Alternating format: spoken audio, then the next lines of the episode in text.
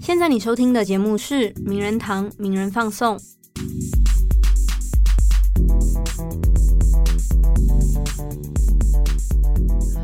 好，欢迎收听本周的名人放送，我是编辑宜兰。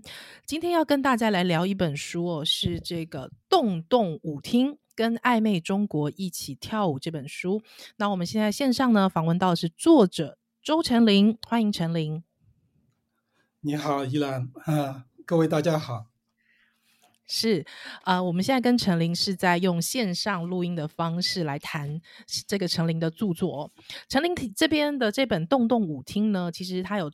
主要是在谈这个在四川呃一带的这个舞厅。那这个舞厅文化里面，其实陈琳我记得他自己有将这个舞厅 分类。那洞洞舞厅应该又是算是这个舞厅分类里面的一些比较微妙或是比较特别的一些环境哦。可不可以请陈琳帮我们介绍一下，在当地什么叫洞洞舞厅？那你自己的分类跟观察，在当地的舞厅的状况又是怎么样子呢？好的，好的，啊，谢谢依兰，那我就讲一讲。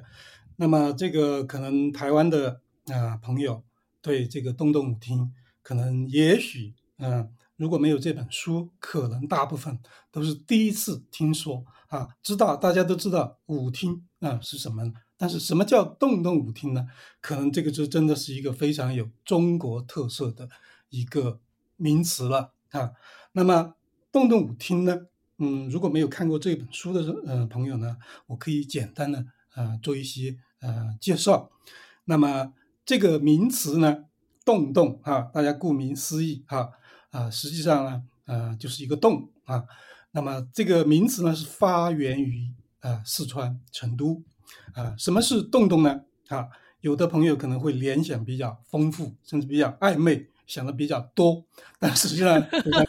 非常简单，它就是一个防空洞，在这个四川话里面，嗯，就叫做洞洞啊。用四川话讲就是洞洞啊，洞洞。那么为什么叫洞洞舞厅呢？那么大家都知道，中国在文革之后啊，呃，毛泽东死后，中国慢慢的走出了一个非常黑暗的历史时期啊，之前。对民间生活的全面的奥欧威尔式的一九八四那样的控制呢，慢慢就放松了。那么以前呃中国人啊，非常的活的非常的被控制的非常的紧，连个人的生活空间几乎都没有了，一切都在国家和党的啊这个掌控之下。那么在一九七六年毛泽东去世之后呢，这个社会慢慢的有了一些松动。啊，那么民间的生活也慢慢的出现。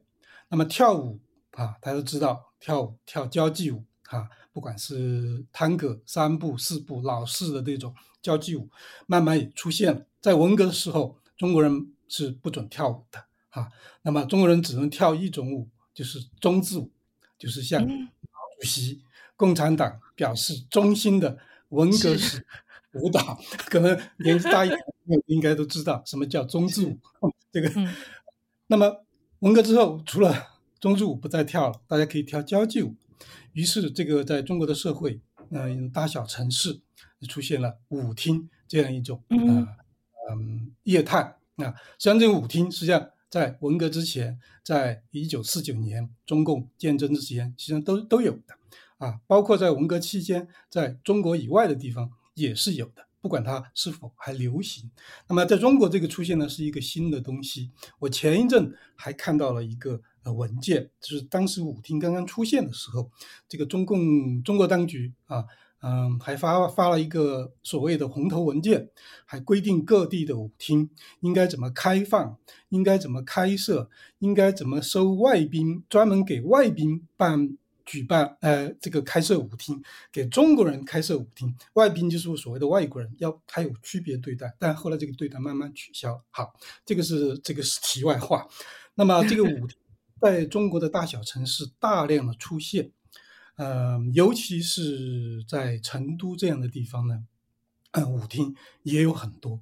当时就有一些舞厅刚刚出现的时候呢，是开设在这个地下防空洞里面。这个防空洞大家都应该不陌生哈，不管是哪个地方、哪个国家都有。那么中国的防空洞呢，是当时在文革的时候，毛时代为了所谓抵抗苏联的这个核武攻击，啊，要求毛泽东有一句语录叫做“深挖洞，广积粮”，就是叫全国人都去挖防空洞。那么每个城市都有不少的防空洞。那么这样的防空洞在文革之后被废弃了。基本上没有用处了，那么租金肯定也会很廉价，呃，而且地方也比较隐蔽。那么有些舞厅呢就开在这里，于是呢，慢慢的，呃，嗯，最初的几家舞厅因为开在防空洞，又是一个所谓的新生事物啊，很多人觉得很新奇嘛，啊，中国人经过那么多年的封闭，那么就觉得这个舞厅哇，这么五光十色的可以去跳舞，那么慢慢慢慢呢，在成都的这个地方呢，就。把这些舞厅呢，习惯了就叫做洞洞舞厅。那么洞洞舞厅的名称呢，就是这样来的。大概的这个时间段呢，是在上个世纪一九到二十世纪一九七零年代末期啊，到一九八零年代初期，这样出现了这个洞洞舞厅的这个名词。这个就是它的起源。后来是这个。呃，洞洞舞厅当然不只是开在防空洞，也开在地上，甚至开在这个楼里面。呃，而且这个设施似乎也越来越呃现代化了一点。那么各种各样的业态也出现了。但是呢，当地的人呢，习惯性的，尤其是在成都，还是把这个舞厅称作称称为这个这个洞洞舞厅。那么在中国的其他地方也有类似这样的舞厅，他们那些地方的舞厅呢，不叫洞洞舞厅。那么洞洞舞厅呢是。嗯，成都的这个独有的称呼，但是呢，因为的成都的舞厅呢，在全国、全中国呢，呃，可以说它的数量、它的业态都是数一数二的，至少到目前为止也是数一数二的。那么，在某种意义上，洞洞舞厅呢，就是这种舞这一类舞厅的一个统称。那么，这样的舞厅呢，不一定不一定只是跳这个交谊舞啊，如果只是跳交谊舞呢，可能他们早就不存在了。那么慢慢慢慢也有各种各样其他五花八门的东西出现，呃，但是呢，他们一样通称洞洞舞厅。是，那陈林，我想请教一下，就是说，如果我现在人在成都之后，我随便打了一个出租车，哈，我跟出租车说我想要去东东舞厅，他就可以带我去了吗？嗯，一般来说，我想在任何一个国家，我们都都去其他国家旅行过啊、旅游过。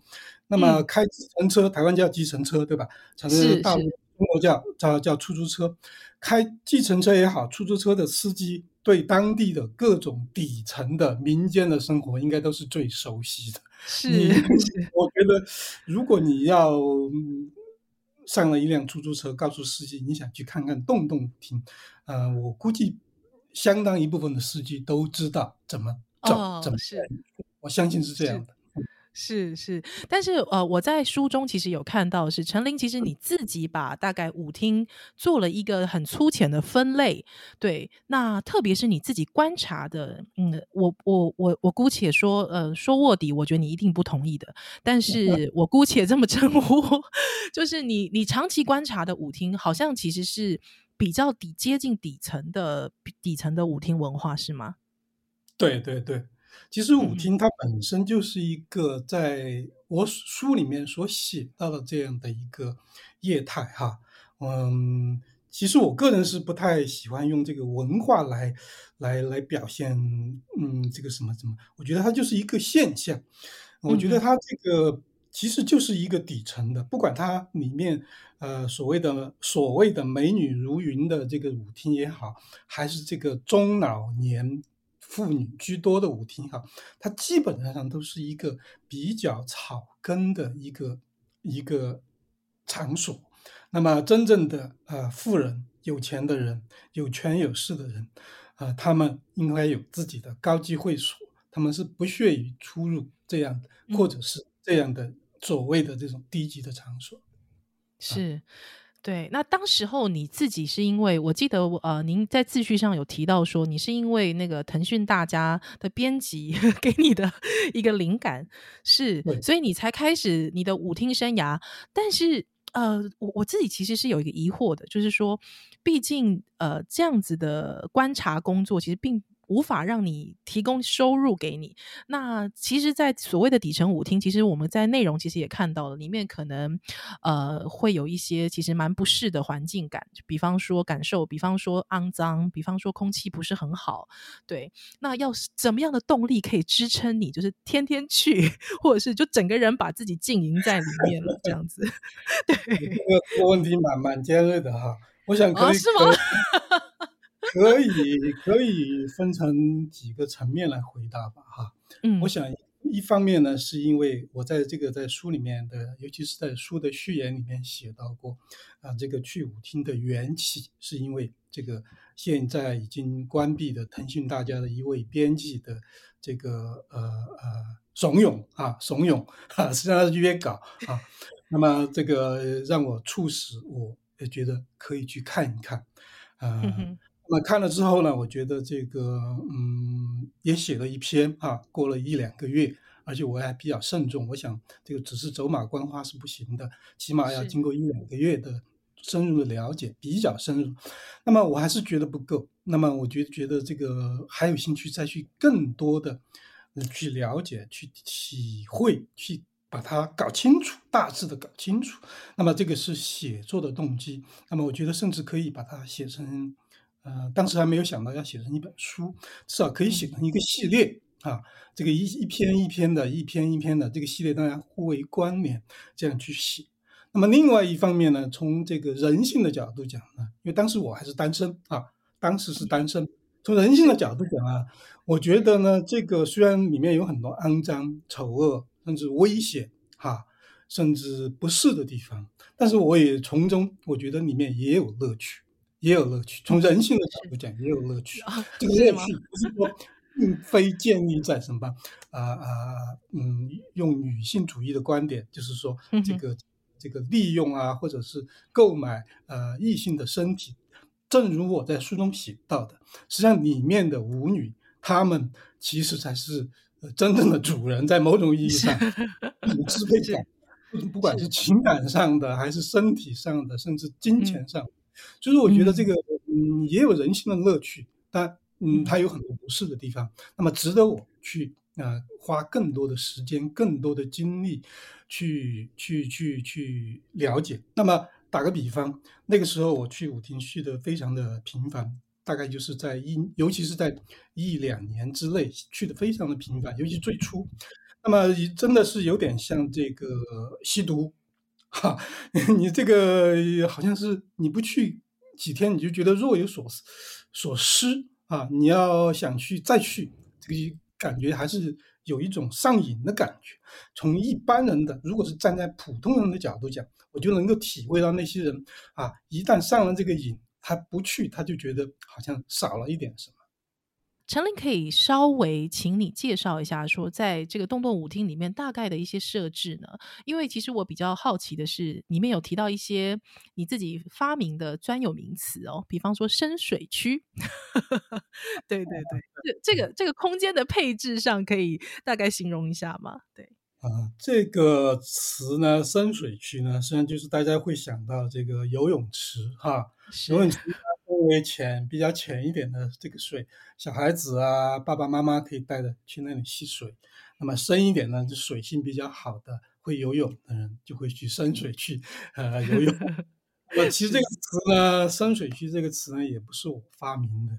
这因为在这个所谓的这个舞厅文化，在成都也好，在中国也好，啊，这么多年，大概至少也有三四十年了吧。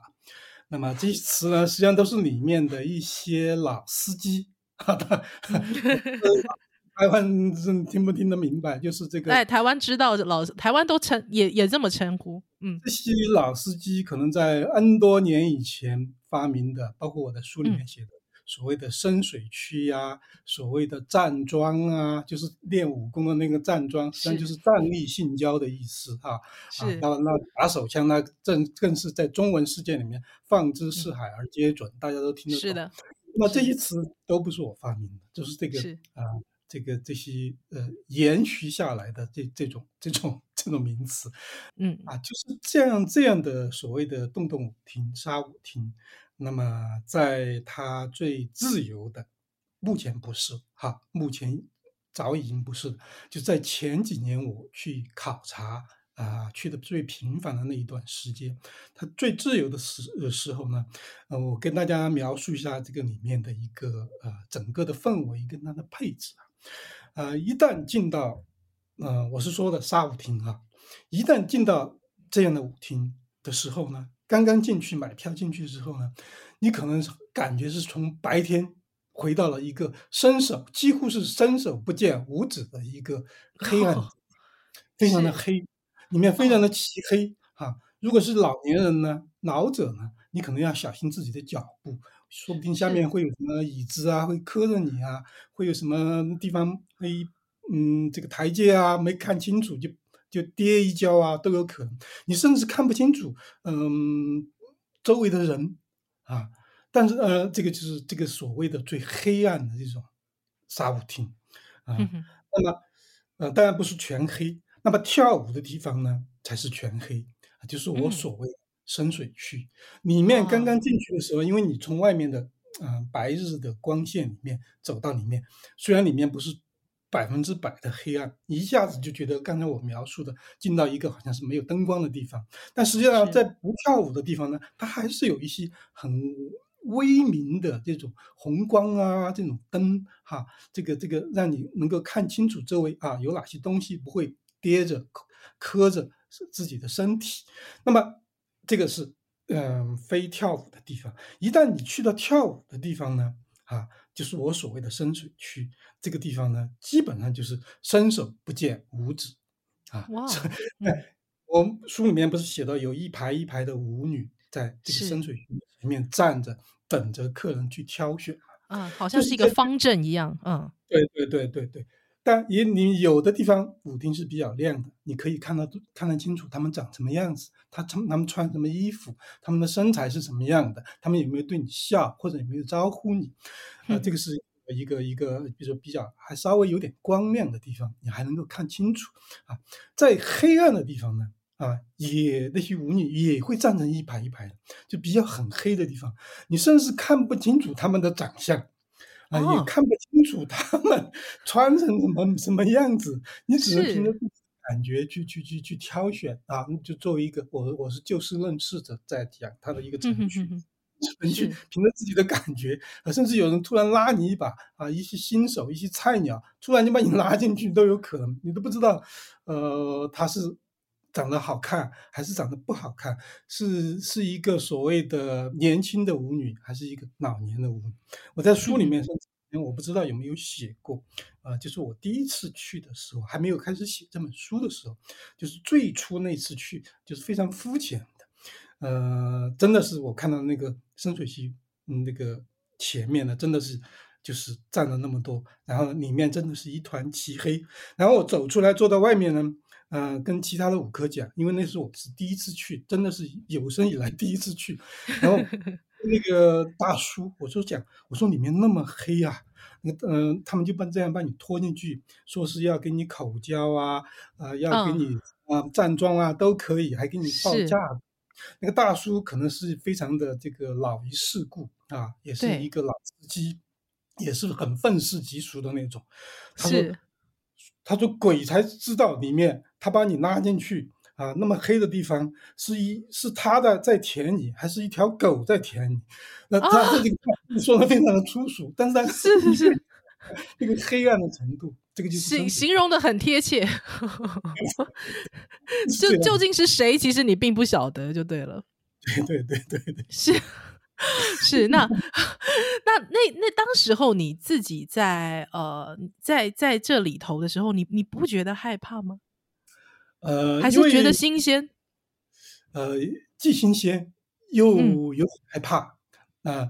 然后呢，嗯，这个害怕呢，一方面呢是，但嗯，我是不愿意去做这种让自己这个虽然是要去观察、去了解，但是必须要考虑到自己的安全跟健康啊。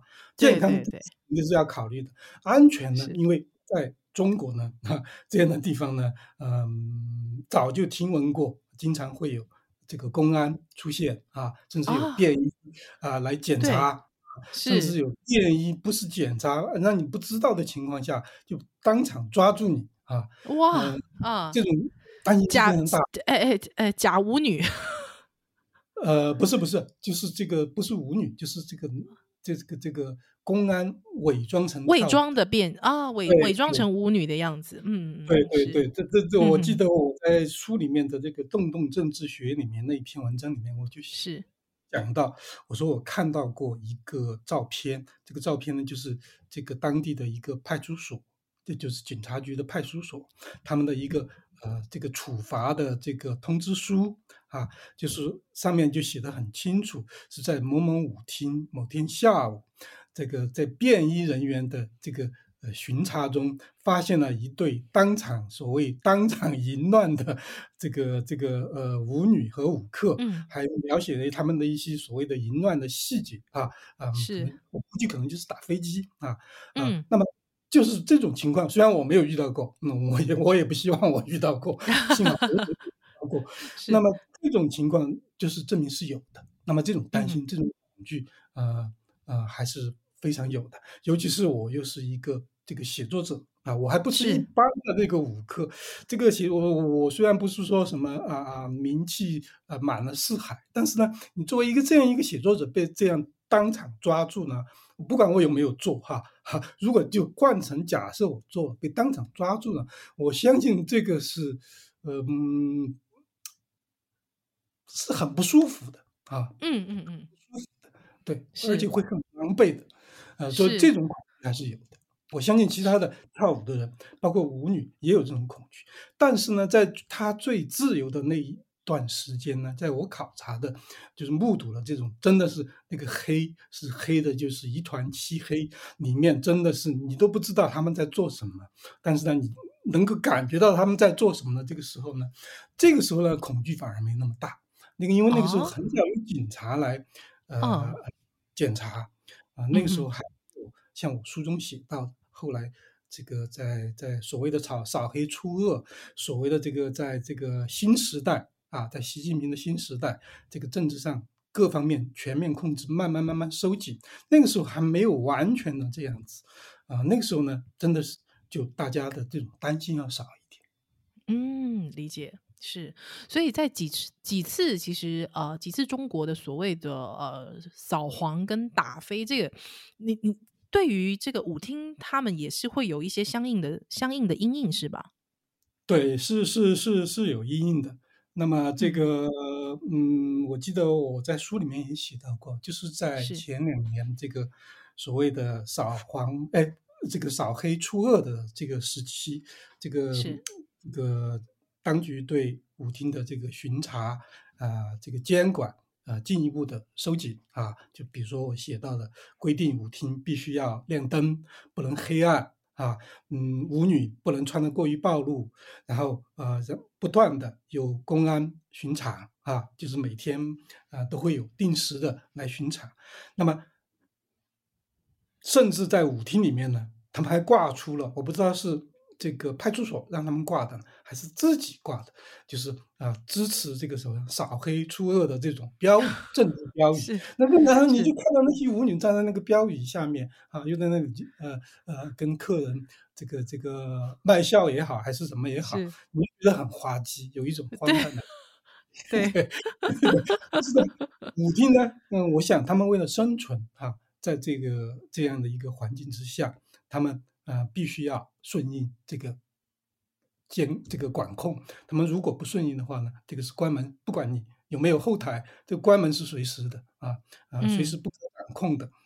他们必须要顺应。在很多舞厅啊，就那个时候就非常非常的亮，光线也非常非常非常非常的亮，甚至主动还贴出这个啊门口贴出告示啊，就说嗯，这个什么穿的过于暴露的。呃舞女不准入内。那么舞客呢去跳舞了，必须要带上身份证啊，配合，嗯，意思就是配合这个公安，到时候巡场的时候，万一要检查身份证，对，必须要带上。但这个有没有做到是一回事，但是呢，这个是一个现象。是陈琳，你有发现说，呃，不同舞厅里面跟呃，比方说这个上下交相贼的状况，你有没有感觉到有一些舞厅它的这个关系打通的特别特别好，或者是说哪一些舞厅打关系打通的特别差？你有感觉到吗？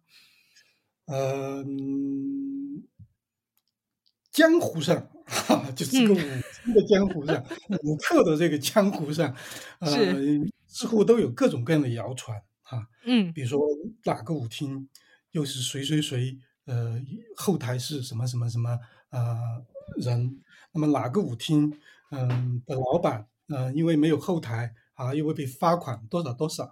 但是呢，这种情况呢，我觉得这个就像呃调查记者要做的工作一样，我相信如果换成一个调查记者，在中国的这个环境之下呢，也是无法挖出这样的内幕的。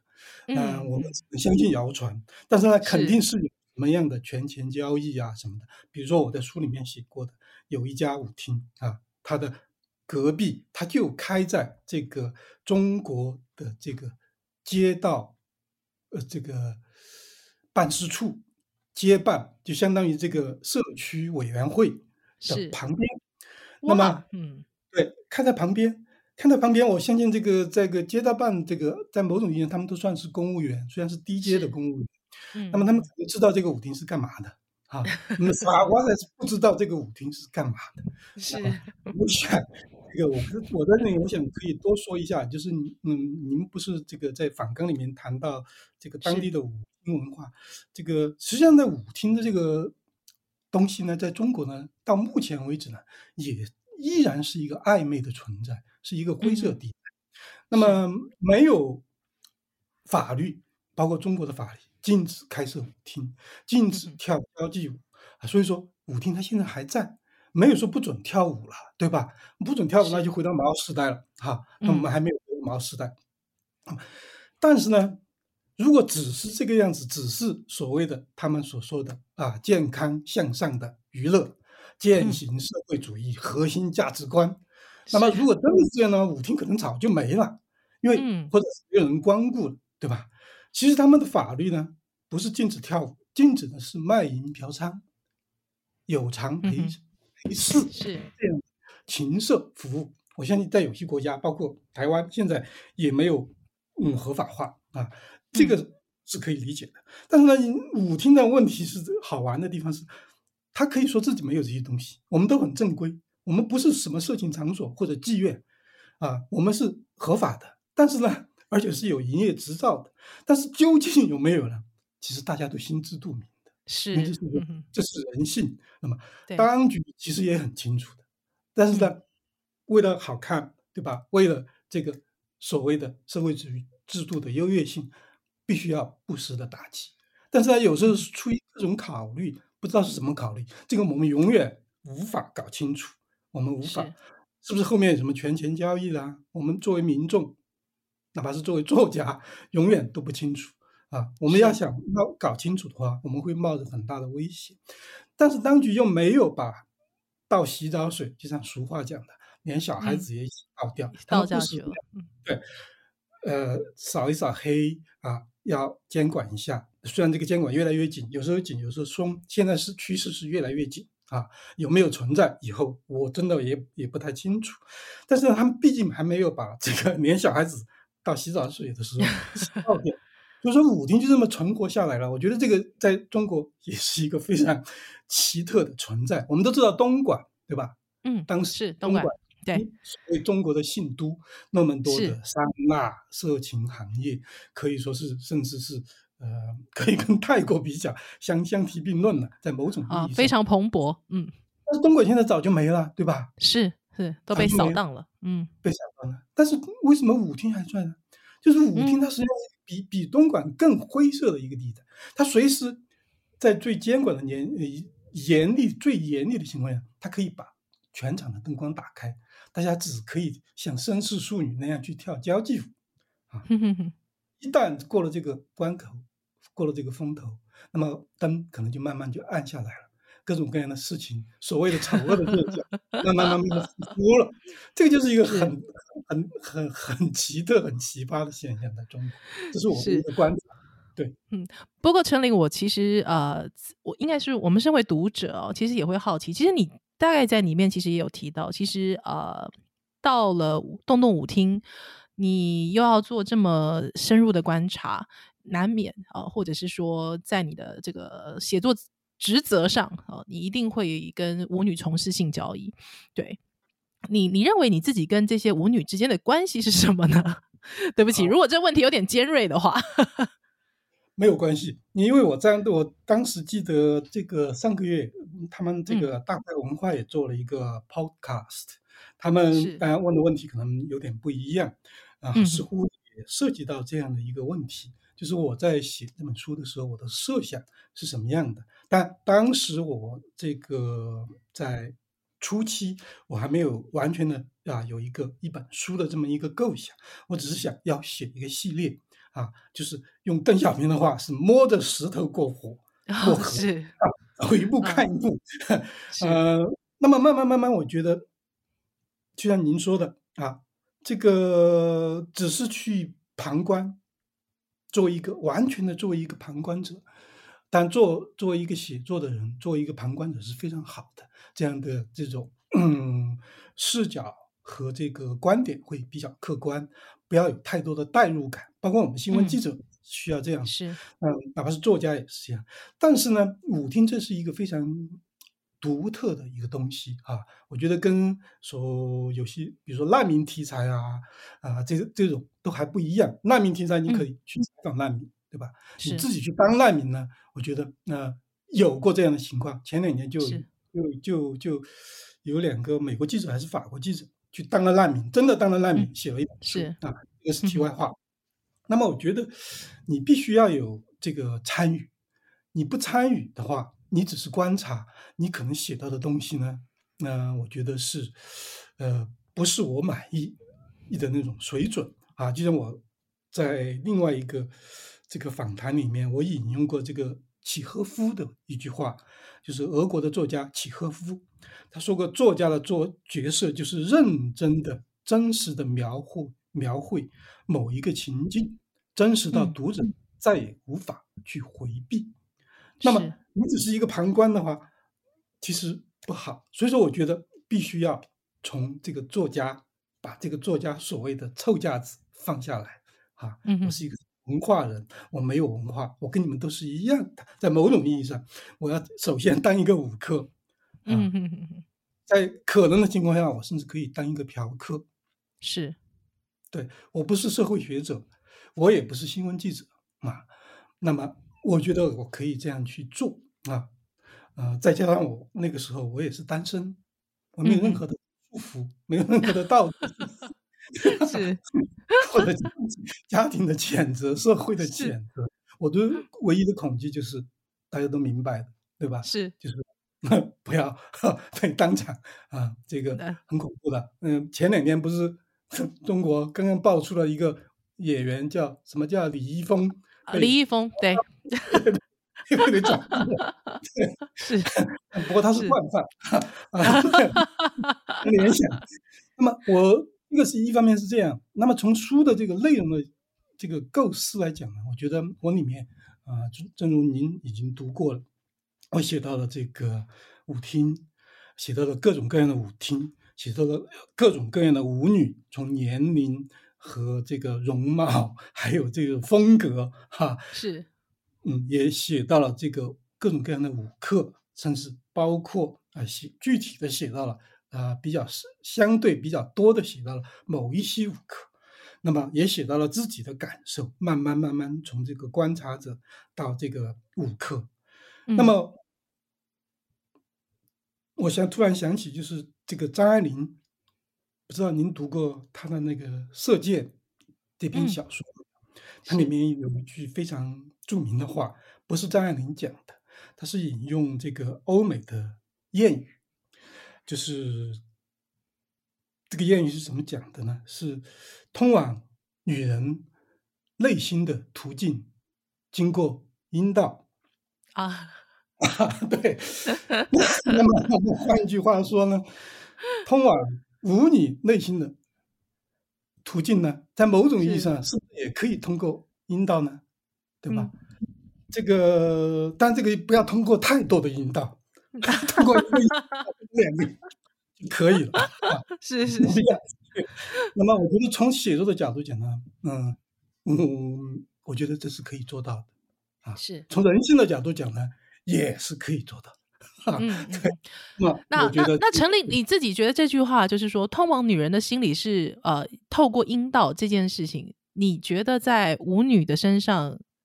确实吗？嗯，当然，这个不是说通往每一个阴道都可以经过阴，每个都可以经过每一个阴道都可以通过这个心理通到心理，通到 心理。对你还是要看，就是说，就像你说的这个，呃，有的舞女，我觉得爱是肯定是没有的啊，而且爱本身是一个大词。我觉得从人性的角度讲，从动物的本能讲，从性别特征的啊。相互吸引上，哪怕是一个丑八怪，他都有喜欢的人或者被喜欢的，呃呃，可能。那么我估计，就是舞女跟舞客之间，不说每一个舞女 对每一个舞客都有好感，但是呢，你会遇到对你有好感的人，你也会遇到你有好感的人，不一定是爱啊，绝对不不可能是爱。那么从这个经过这样一个有好感。或者有初步的喜欢，或者不讨厌啊，有一点吸引力的这种阴道去通往他的某种程度上通往他的心灵啊，究竟能够通往多少，我们谁也不知道，我们只能去凭着我写出来的，大家自己去体会。那么我觉得这是可以做到的，我觉得我必须要走这一关。如果我不写这一个。人呢不写这一篇呢，我这本书其实就觉得，我觉得少了一个很大很大的东西，所以我在这本书里面加入了一个阴道，在某种意义上，呀，应应应该这么说，就是对我来说，如果这个这本书里面没有这这这个体验的话，对我来说，可能我了解洞洞舞厅有一点算是隔靴搔痒哦。真的吗？但是我觉得是。我我我要嗯客气的反驳你的，就是其实 比如说去洞洞舞厅的人，他不一定是嫖客，他有可能是游客，就是第一次去完全是好奇，因为我不是说嘛，有的外地来的，可能甚至有的外国人，我在洞洞舞厅里面遇到过西方人啊，嗯，哇，嗯，对，可能是经过本地老司机的指点。他们不然，他们绝对不知道这样的场所。那么他可能是游客，第一次去，抱着好奇的心理，他不一定要在里面做什么，也许他会做什么啊？这是一类。还有就是舞客啊，就是那种老舞客也好，还是经常去的或者偶尔去一去的。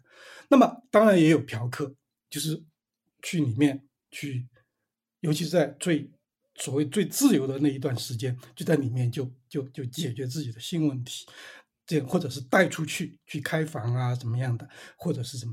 那么这种游客、舞客、嫖客，我想他们是三类，但是呢，并不是严格意义的三类，就是有交叉的啊，就是是这，嗯，是呃，但不可讳言的应该是说，这个所谓的性交易哦，或是嫖客。呃，舞女跟嫖客之间，我我认为在洞洞舞厅这个文化里面，它是属于很人性的一个部分。所以如果没有把这个人性点出来，我会觉得确实好像，呃，就算是以猎奇的心理，我相信很多读者一定也会非常想知道这一块的。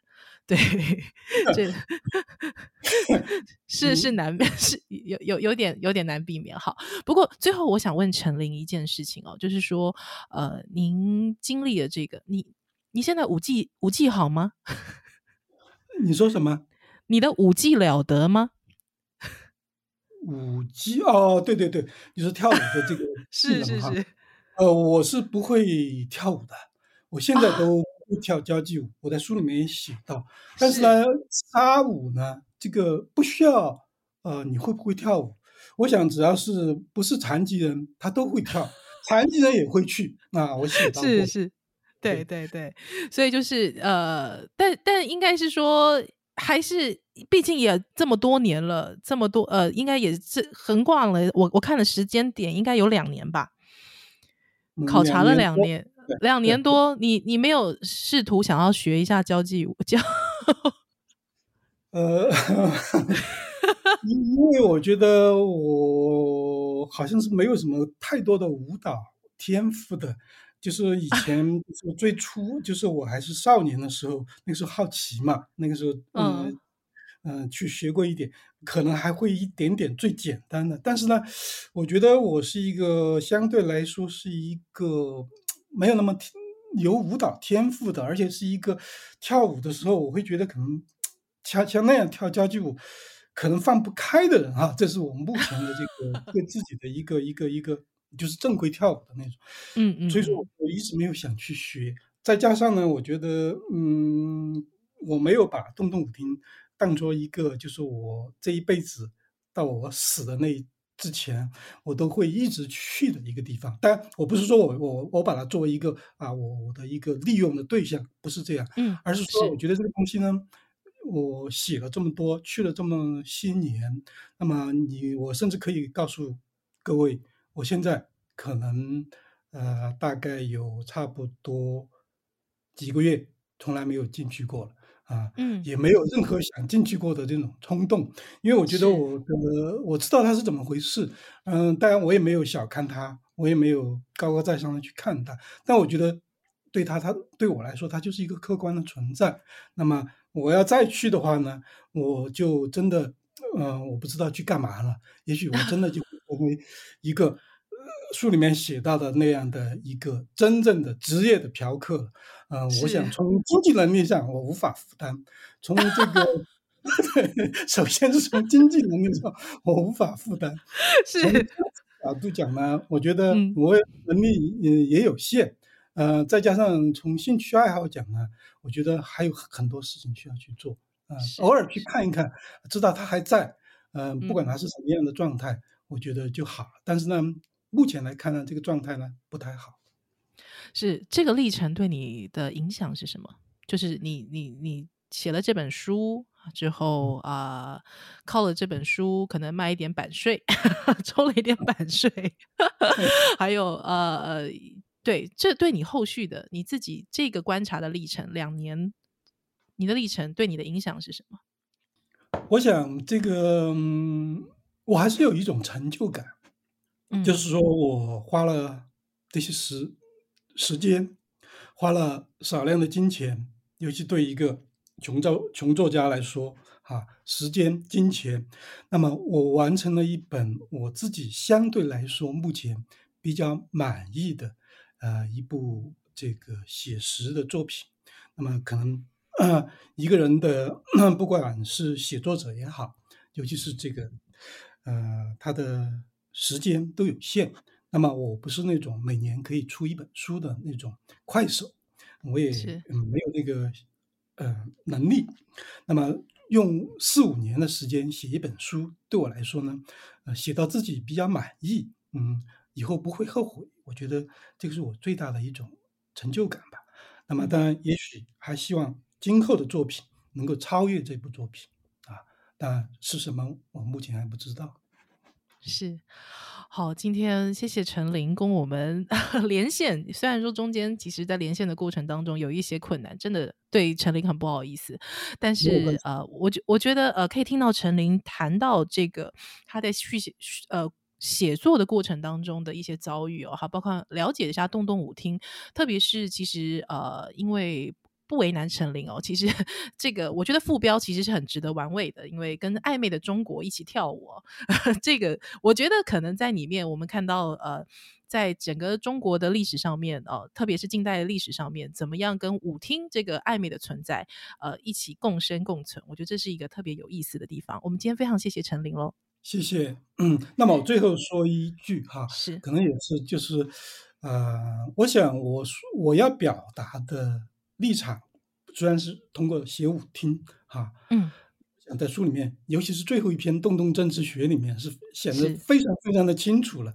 那么希望大家能够谅解我因为我目前人在中国哈，是。谅解我不能讲的更多，但是 虽然我能讲的更多，嗯，书书里面已经讲非常非常的清楚和明白，是啊是。啊，谢谢大家，也谢谢易兰，谢谢 谢谢陈琳，那感谢陈琳今天受接受我们的访问，那名人放送，我们下次再见，拜拜。